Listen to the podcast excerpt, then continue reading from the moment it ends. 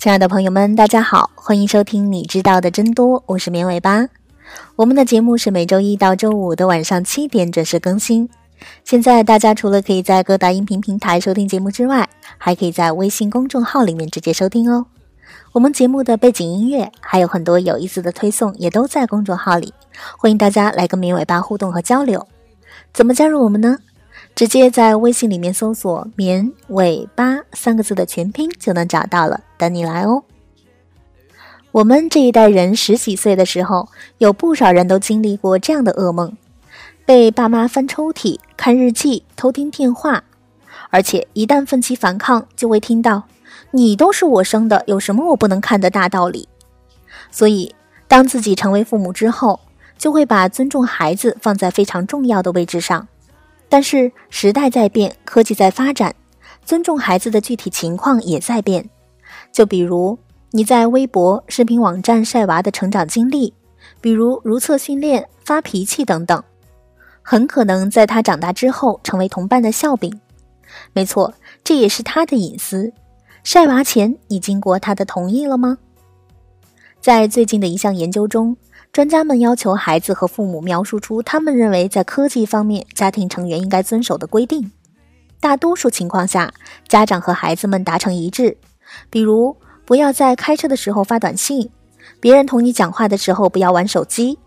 但是令人惊奇的是，孩子们提出了一条家长们很少提及的规定，那就是不经过我的允许，不要把我的任何信息暴露在社交媒体上。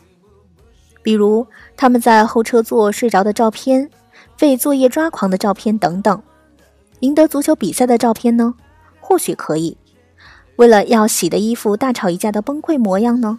绝对不要。像 Facebook 和 Instagram 这样的网站，如今已经将大众家庭暴露于世人面前。即使不是绝大多数，但也有许多新为人父母的家长们，在孩子出生后不久就把新生婴儿的照片放上网。有些家长还通过社交媒体记录孩子的成长，通常是为了和家人分享孩子的照片和视频。虽然有时也会因为孩子穿着时髦和摄影精美而成为网红。随着伴随 Facebook 成长的第一批婴儿长到十几岁，伴随 Instagram 成长的潮童们也不再是小学生，这些家庭逐渐开始思考一个问题。那就是孩子们对用数码产品记录小时候的生活作何感想？这项规模不大的研究发现，日益明显的是，我们的孩子逐渐长大成人，他们想要夺回在虚拟空间的隐私权。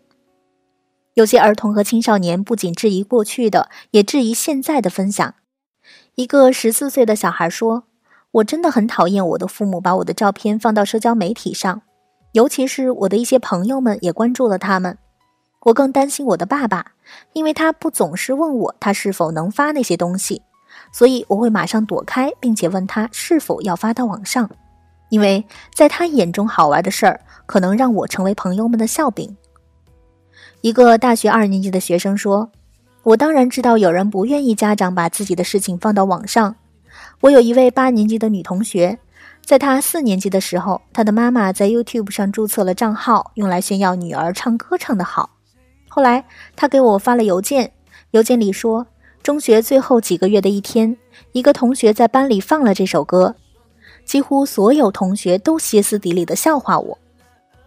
家长们以前发过的帖子，不仅在网上，同样也在孩子的记忆里历久弥存。所引起的话题，或许我们并不会认为会引起尴尬。但是这种分享，关于吃东西、如厕训练和发脾气，是弥足珍贵的。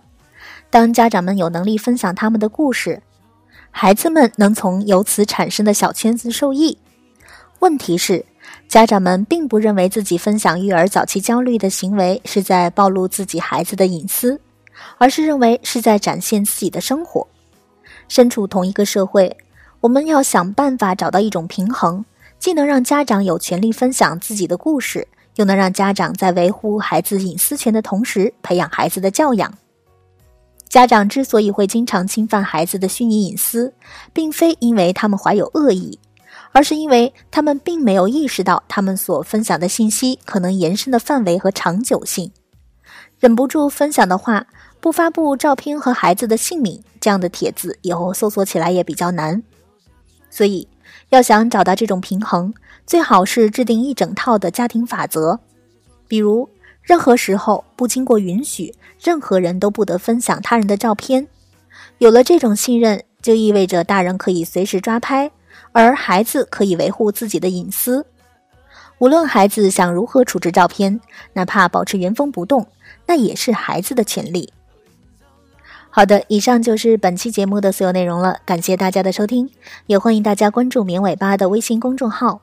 我们节目的背景音乐还有很多有意思的推送都在公众号里，大家直接在微信里面搜索“绵尾巴”三个字的全拼就能找到了，等你来哦。我们下期节目再见吧，拜拜。